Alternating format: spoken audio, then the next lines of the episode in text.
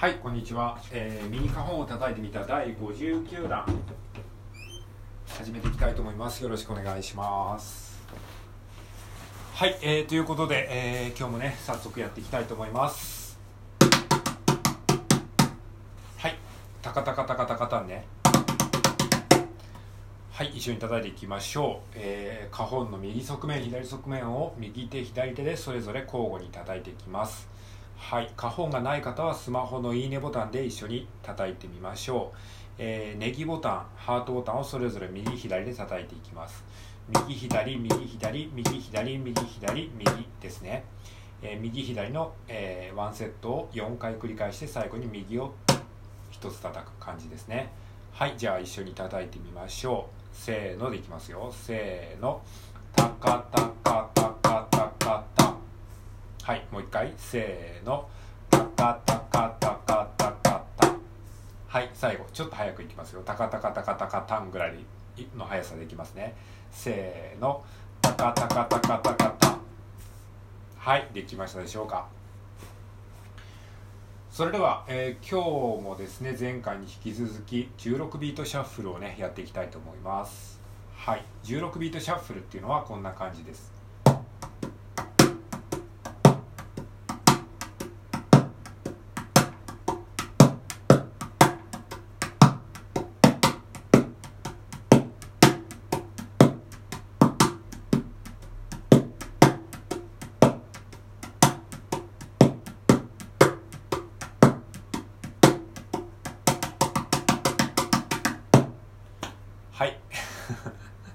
ちょっと最後怪しかったですけど、まあ、こんな感じのものですね「タッカタッカタッカタッカタッカタッカタッカタッカ」っていうね、えー、感じの、えー、ビートでございます。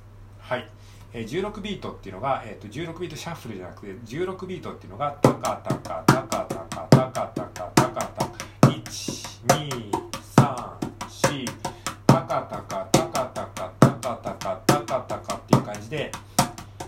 小節に16個の音符が鳴ってるビートですね。1234223432344234っていう4拍の中に、えー、4×4 で16個の音符が鳴ってるから16ビートですね。でこの16ビートをタッカタッカタッカタッカタッカタッカタッカタッカってちょっと跳ねた跳ねたリズムになったものが16ビートシャッフルですね。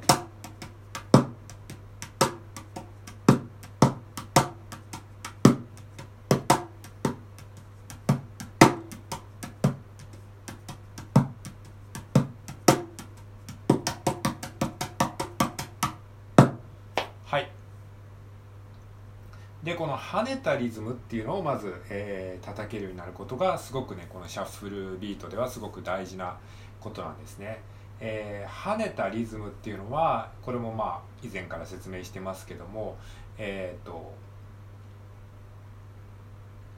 えーと、2対1の、えー、2対1の割合で2つに分けると跳ねたリズムになるんですね。2対1の割合で2つに分ける。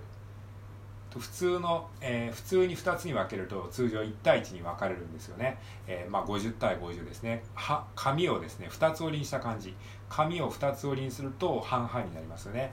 1と2と3と4とっていう感じですね。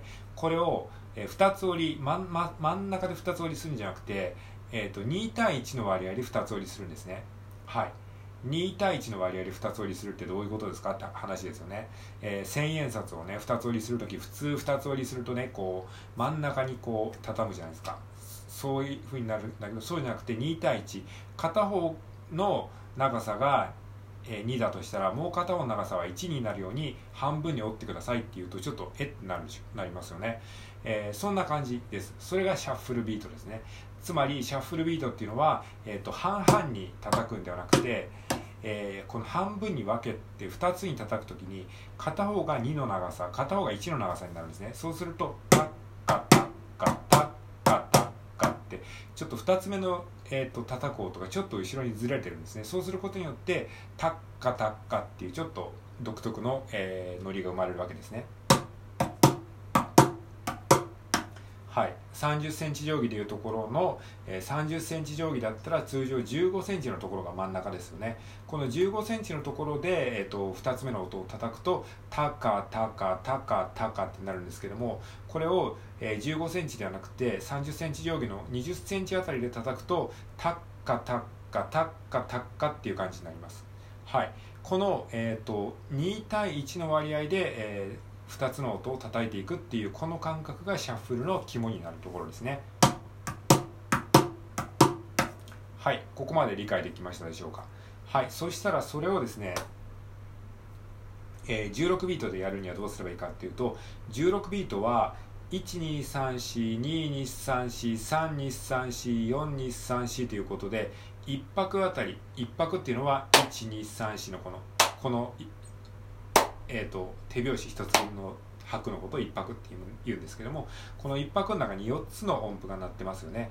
タッカタッカタカタカって、えー、この4つの音符があるんですけどもこれをまずね3等分するんですね、えー、3等分するっていうことはどういうことかというと,、えーと、4つの音符があるってことはつまり2個の組み合わせが2つあるわけですよね。タカとタカですね。これをそれぞれ3等分するとタカタタカタで6等分できるわけですね。1泊が6等分できるわけですね。高田高田。なので、えこのまず6等分 3×3 で、え 3×2 で6等分するわけですね。で1泊を6等分してでこの6等分したうちの、えーと、それぞれそれぞれを2対1にするんですね。高田高田ですね。高田高田。でこの2対1の割合を、えー、体で理解した上でたかたたかたっていうふうに叩くと、えー、たったたったっていうふうに、えー、2対1の割合で、えー、シャッフルのノリができるわけですね。たかたたかたっていう感じ。はい。まあ分かってもらえますかね。ちょっと説明だけだとなかなかね分かりづらいかもしれないですけども一応その理屈を理解しておくと、えー、練習する時もねあのちゃんと、えー、なんでこんなことしなきゃいけないのかっていうところがね少し迷いが晴れると思うのでまあ何度もでもねちょっとね分かりづらいかもしれないですけども一応説明してるので、まあ、最初は意味わかんないなと思ってもななんとかね聞いて聞きながらですねやっていくうちに自分のねあの腑に落ちる瞬間が来ると思いますので、えー、とりあえずそんなもんなんだと思って聞いておいてください。はい。なのでまずはですねあの6連符をねしっかり練習していきましょう。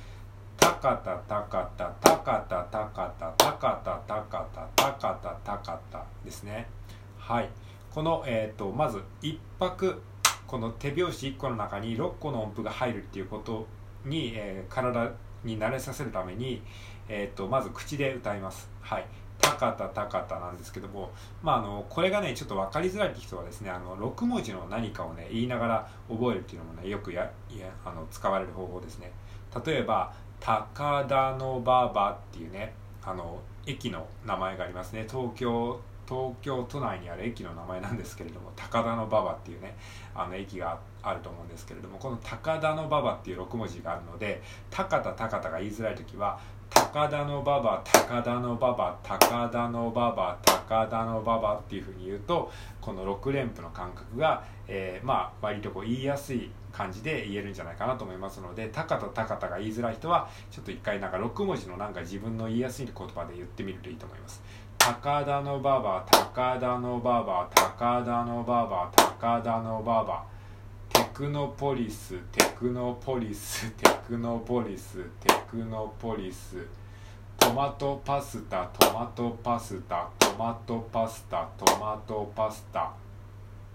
まあ何でもいいんですけどもそういうなんかなんか6文字のもので自分の中でちょっと言いやすいものを「タカタタカタタカタタカタ」みたいな感じで言ってみるといいと思います。その時になるべくこう6文字の割合が均等になるように、えー、言ってあげてください。そうすると、えー、そうしないと「タカラララ」って言っちゃうとあの字余りみたいになっちゃうとあのリズムにならないので「タカトマトパスタトマトパスタトマトパスタ」じゃなくて「トマトパスタトマトパスタトマトパスタトマトパスタっていう感じ。なるべくこう均等になるような感じで、えー、言ってあげると、まあえー、リズム的にいい感じになると思いますのでその辺も意識しながらやってみてください。タたかたたかたたかたたかたたかたたかたたかたたかた高田の馬場高田の馬場高田の馬場高田の馬場テクノポリステククノポリステクノポリステクノポリストマトパスタトマトパスタトマトパスタトマトパスタ。まあなんか言葉をちょっと変えるだけでもなんとなくこうリズムのノリが変わるのは不思議ですよね。はい。まあそんな感じでねあのー、やってみてください。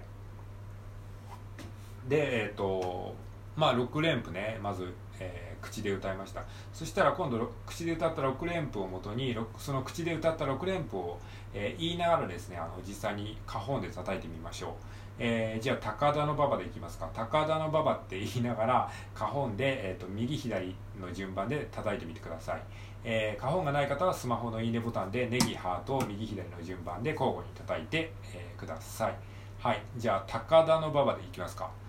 じゃあこれを4拍いきますね。はい。せーのでいきますよ。せーの。高田の馬場。高田の馬場。高田の馬場。高田の馬場。はい。じゃあ次はテクノポリスでいきますか。はい。いきますよ。せーの。テクノポリス。テクノポリス。テクノポリス。テクノポリス。はい。じゃあ最後はトマトパスタでいきますか。はいじゃあいきますよ。せーの。トマトパスタ。トマトパスタ。トマトパスタ。トマトパスタ。はい。まあそんな感じでねあのいいですね。こうやって言葉を普通の普通のなんか日常語を入れると結構キャッチになりますね。トマトパスタ。トマトパスタ。トマトパスタ。トマトパスタ。みたいな感じでシャッフルに応用することができます。はい今回は以上です。ありがとうございます。